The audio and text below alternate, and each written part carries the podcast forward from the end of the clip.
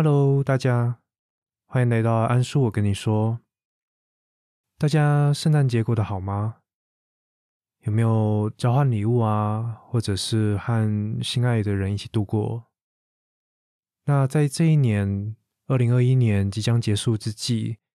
除了要一起向二零二一年画下句点以外，其实安叔，我跟你说，这个频道也创立了半年喽，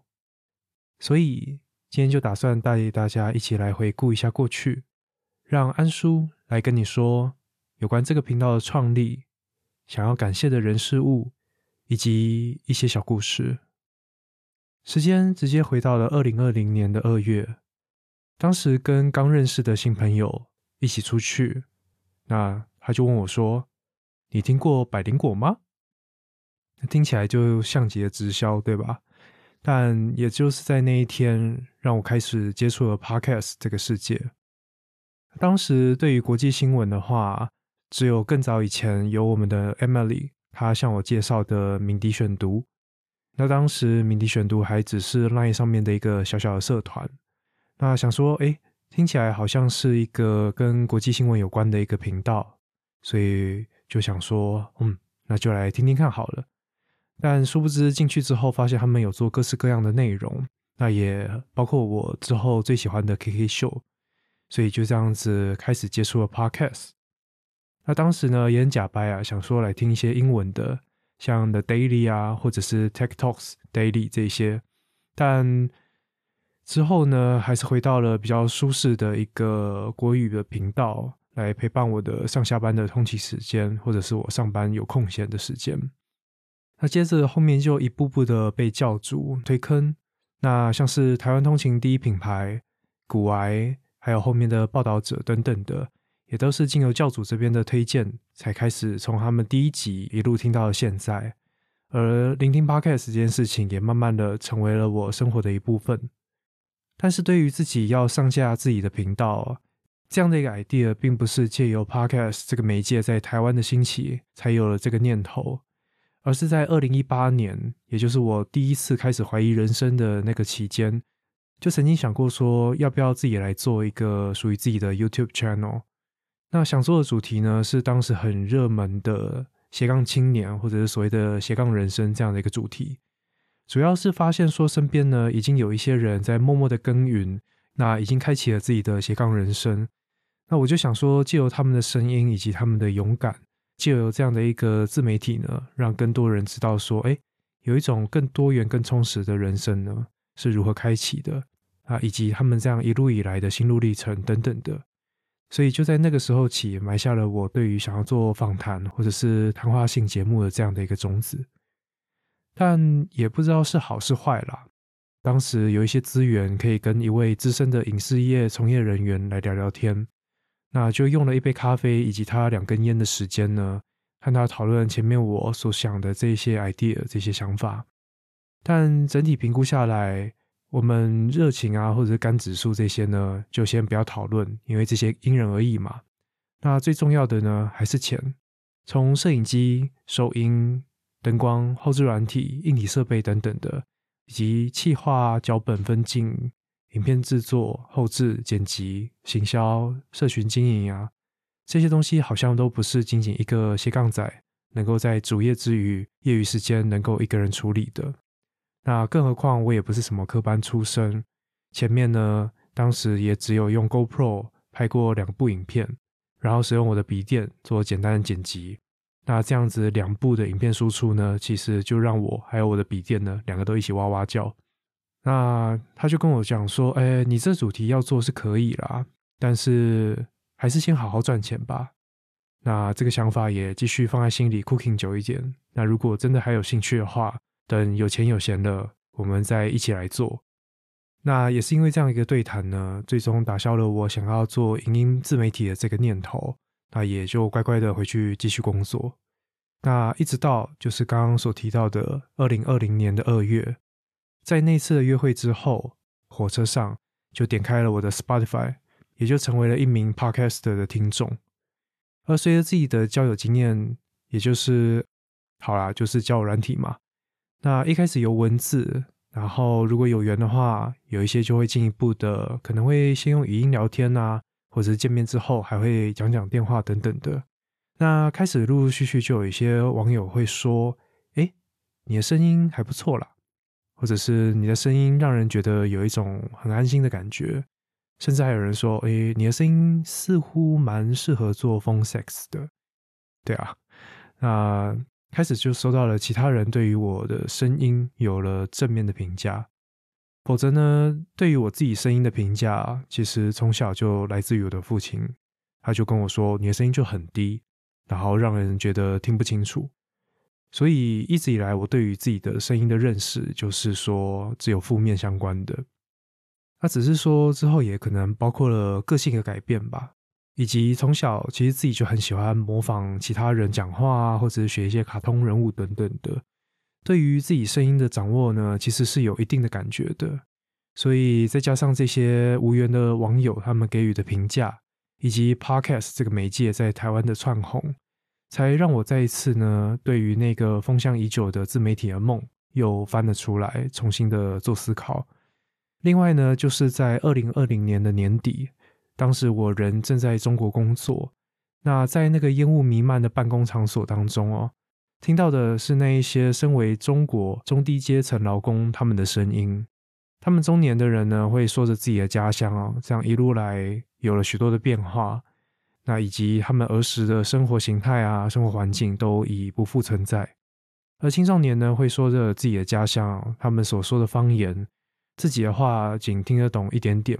那就更不用说讲那些方言，就在他们现在的政治环境下呢，文化其实都是渐渐的被遗忘。那也就是跟这些同事呢，每天这样子互动哦，这样子聊聊天，就让我更加注意到说，其实每个人他们叙述故事的当下，那个那个对谈是很美、很有温度的。那在中国的时候，其实就很希望我可以搞一个录音的环境哦。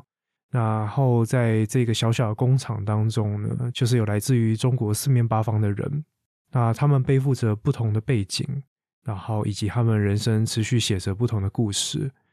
我认为这些故事都非常值得被更多人所听见，但只是因为疫情再度的升温，以及我当时有其他的考量，我就没有找下一份工作，就离开中国回到了台湾。那也就开启了我第二次的怀疑人生的时期。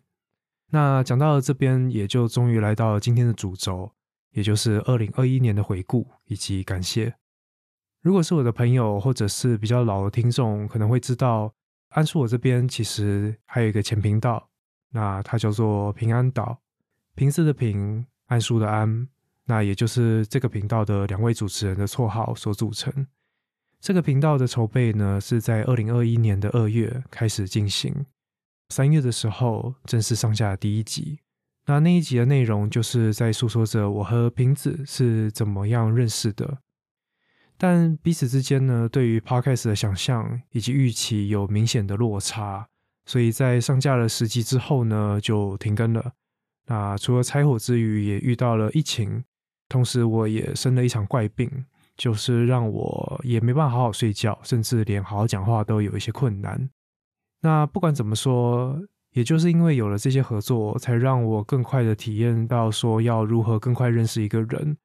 那也在认识之后，那说明白，就不要再浪费心力在不适合的人身上这样子。但是对于 podcast 这个领域呢，其实该给的 credit 还是要给。当初要不是因为有瓶子的出现哦，那依照我自己的个性，可能还是会继续待在家里，然后使用网络来钻研 podcast 的后置啊，以及企划发想等等的，不会真正的踏出门，然后掏出我的钱包，把录音的器材呀、设备等等的把它搬回家，也就不会有现在这个频道。所以静下来，好好的想想有关 podcast 的这一切呢。都还是始自于我跟瓶子之间的相遇，所以在初期的时候有这样的一个伙伴啊，也可以一起探索、一起钻研这个我们都不是很熟悉的领域，其实还是一件很幸运的事情。那只是很可惜，在后期的磨合的部分呢，就以失败收场。所以平安岛到现在目前为止，彼此之间也没有要复更的一个意愿啦。那就这样子。但 Podcast 的频道共同创立，并不是单纯由我跟瓶子的相遇这样而已啦。那其中也还是有我另外一位朋友人内，他的推波助澜之下呢，才促成了这样的一个合作。但也是他在我们合作上出现了一些状况的时候，他就很理性的跟我说：“其实你自己真正想要做的内容以及频道的样子，呃，没有瓶子的话，也许你会更加的随心所欲。”所以这些话也让我在拆伙之后呢，继续努力创立属于自己的频道。那也就有了安叔，我跟你说。而在我节目上架的第一天，第一个 po 文，也是他第一个来进行转发，来为我做宣传。所以在这边也真的要非常谢谢他啦。那希望现在呢，依然非常的忙碌，以及开始有点迷惘的他，能够早日找到属于自己的一个港口，然后可以安定下来。而当初在踏入 podcast 界呢，我还真的以为说 podcast 除了来宾啊，或者是频道之间的合作之外，大部分都是关起门来，然后闷着头自己做。但是在我们 hosting 的平台，呃 Sound 当时的时候呢，就有做出一个 Sound Club 这样的一个配合的策展。那也就是有了 Sound Club 这个平台哦，才让我开始有机会去认识其他的创作者们。啊，也包括了最先认识的是我才没有要出柜，还有 Lady Like 巫师之水，那以及另外就是带我进入 Podcast 创作者社团以及另外一个小群组的 ANI 随机组合。那个时候大家就是在年初借由 Sun Club 这一个平台呢，才可以认识他们。那虽然大家现在其实看不太懂 Sun 在忙什么，然后未来会变成什么样子了。但也真的要非常感谢他们当时所创建的这个 Sound Club 平台哦，让我可以认识更多更多的创作者。而由 NI 随机组合的兔子他的邀请之下呢，我就被拉进了威力，也就是我们的 Awesome Money 的主持人他所经营的 Podcast 爱好者社团。那在那边就认识了更多更多的创作者，像是非常暖心并且支持大家的地球妈妈，那还有身兼我们的管理者的轮椅小子。那另外，在我频道初期呢，就有参加由纯心堂咖啡馆他们所创办的台南大串联这些活动，这些就是让自己的频道被更多人听见以外呢，也让我有更多的机会跟不同的 podcaster 之间做进一步的交流。而另外刚刚提到的 ANI 随机组合的兔子，他把我拉进了另外一个小小的群组，那个群组是为了当时四个月以后，也就是中秋节的烤肉。那希望找一群 podcaster 来相聚，就搞了一个小圈圈啦。那里面呢，就有十七岁酒吧的店长，那凌波微部的 Kobe，还有 Crown，兄妹洞的波太太，凭感觉动作的椅子，还有无证伸头的林佑生，以及一位无条件支持我们的听众。那我们除了平常打屁聊天以外啊，有些夜深人静的夜晚哦，我们会聚在一起。非常认真的讨论有关 podcast 的制作啊，还有经营等等的一些问题，就让我们这些创作者不再是一个人哦，把我们的脑门给抓破，也想不出来到底该怎么办。虽然很多的一些状况，我们最终也没有讨论出个所以然，但至少有一群人可以一起好好的讨论，然后在这之中也有感受到这些创作者们他们对于 podcast 的热情以及努力。大家一起想着不同的宣传方式啊，或者是合作的方法等等的，我觉得是一个非常好的一个互动。那另外的话，安叔，我跟你说，这个频道名称呢，其实也是在这个群组当中大家互相讨论出来所产生的。而除了这个最终版本以外呢，凌波微步当时也有取了一个叫做“安叔一出现直接是一片”，以及兄妹洞的波太太呢，他说频道可以叫做“安叔我刚你说”。那是哪个刚哪个说？大家对于波太太的人设如果够了解的话，应该就知道是哪个刚哪个说。我这边就不解释了。那总之，这些尔南四十八的成员呢，就这样子互相扶持，又同时互相扯后腿，那打打闹闹的就持续到了现在，也就让我的平日生活呢变得更热闹了许多。那当然也要非常感谢哦，COVID-19 在台湾疫情三级没有办法出门期间呢。他们愿意在我频道非常非常初期的时候，甚至我们连面都还没有见，就愿意跟我一起来录制麦克背后这个节目企划，那真的是非常感谢他们的勇气以及他们对我的耐心。那讲到访谈的话，当然也要感谢那几位愿意来节目跟我一起录音的朋友，包括了目前还霸榜维持第一名的娱乐行销仔，我们的 Y 小姐，还有仓储管理师 Ian，共学老师 Emily，然后幼儿教育的小杰老师，服饰产业的陆小姐，以及替代役的学弟 Louis。那他们收到我的邀请之后，都非常大方，并且以行动直接支持我节目的制作。就分享了自己的生活观察以及人生故事等等的。那另外也要预先感谢一下其他正在排程中，甚至已经录制好的其他来宾。但为了卖关子嘛，这边就先不一一唱名了，大家就期待一下吧。而在这单口录制也是单人经营的频道哦，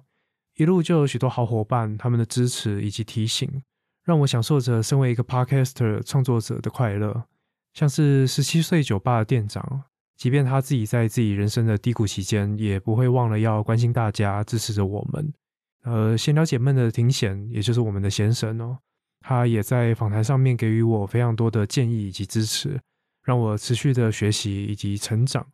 还有阿特茶水间的 Sharding，那他非常的敏锐啦，如果我闻到有一些不对劲的话，就会来关心我，并且也提供了可以成为一个好的垃圾桶这样的一个意愿，都非常感谢他们。再来的话就是我们的李长博啦，就是心理师干杯的宝。那我真的没有料想到他会是截至目前为止哦，我见过最多次面的 podcaster。那也在许多时刻，他不仅仅对于我，也对于大家提出非常热情的关怀以及协助。那还有就是 real 到令人有点害怕的遵义情侣的日常，两位主持人想象跟文文，就莫名其妙让我成为了想象他的虚拟床伴哦，并且这个床伴还取得了文文的特许。那他们就是 always 非常支持我的听众，也是创作者，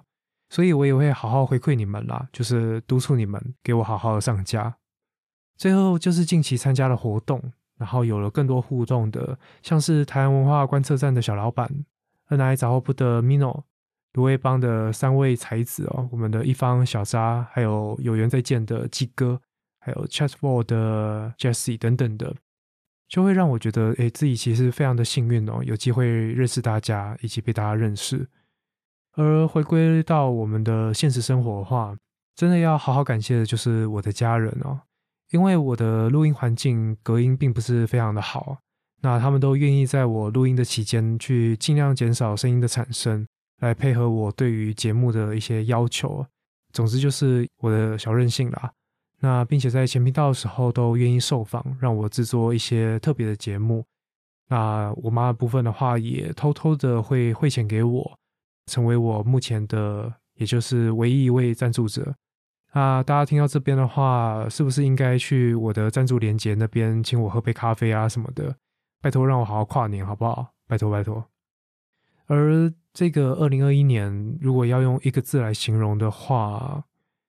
我会说是累，就是那个疲累、心很累的累。因为这一年我搬了家，然后也转换了工作跑道，换了两份工作，那也生了一场怪病，遭遇到了之前频道的拆伙，还有各式各样的一些关系的修复啊，还有我们家角色的变化等等的，就。虽然纵观来看，似乎也没有什么太大的变化。我就是回到台湾之后找了份工作，但这一路以来并不是那么容易啦。然后，那我也相信一路陪伴着我到现在的大家也一样非常的不容易，所以大家都辛苦了。而在这辛苦的日子当中，我真的要非常感谢以下三个频道。以及他们的主持人。那首先的话就是台湾通勤第一品牌晨晨、伦伦跟何 A，然后再来的话就是人生好玩游戏区十八号、二十二号、五十三号，以及快要被他们讹爆的九十六号。最后的话是木栅路钓虾场的严凯以及伟伟。那前两个频道的话，他们真的是带给我满满的欢笑啊！啊，听他们节目呢。也可以感受到他们彼此之间的默契以及感情非常的好，干笑之余呢，也会有一种欣慰感吧。就我非常喜欢这种感觉。而木栅路钓虾场的话，是影响着我对于 podcast 这个媒介以及主持人的身份哦，有了不同的想法，也影响着我对于节目制作以及频道本身。所以真的非常感谢他们的声音，以及他们出现在我的生活当中。那最后的最后，也是最最最最感谢的，就是听到这边，也就是安叔我跟你说的听众们，谢谢你们一路的陪伴以及支持哦。不仅是留言，甚至有许多的听众是私讯来，那可能是帮我刊物啊，或者是一些直球般的夸奖。那你们的一字一句。你们的这些小小的一个动作，对于我真的是很大的一个鼓励，所以也非常感谢你们的支持，还有你们的收听。好，那原本到这边的话，是还想要继续做另外一个主题啦，就是好好感谢让我进入 Podcast 的另外一个重要的元素，也就是我们百灵果的两位教主 Ken 跟 Kylie，因为他们在二零二零年的时候推出了那一个系列，推倒资本主义的高墙。那那一系列对于节目的制作以及声音的录制，给予了非常非常多有用的资讯哦。那我相信很多跟我一样就是在当免费仔的，也就是还在使用 Audacity 的创作者呢，应该都是受益良多，也是可能受到他们的帮助呢，才跳入了 Podcast 圈。那另外也要感谢好和弦，他们三个一起录制的那一集呢，真是对于声音的后置给了非常多的帮助。所以，我这边是想说，如果大家对于安叔我跟你说的声音品质以及节目的步调是喜欢的，想要更进一步了解的话，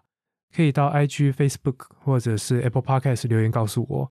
那我就可以考虑一下要不要专门来做一集来分享我录音的环境以及后置的流程，这样子。也是另类的方式来感谢我们的两位教主。OK。那最后就是跟大家说一声哦，下周的话，因为是跨年嘛，大家就好好去跨年，好好迎接新的一个年度，我们的二零二二年。所以下一周的话会停更一周，就在这边提前跟大家说声新年快乐，谢谢你的收听，并且陪伴了我半年。我是安叔，我们明年不见不散，拜拜。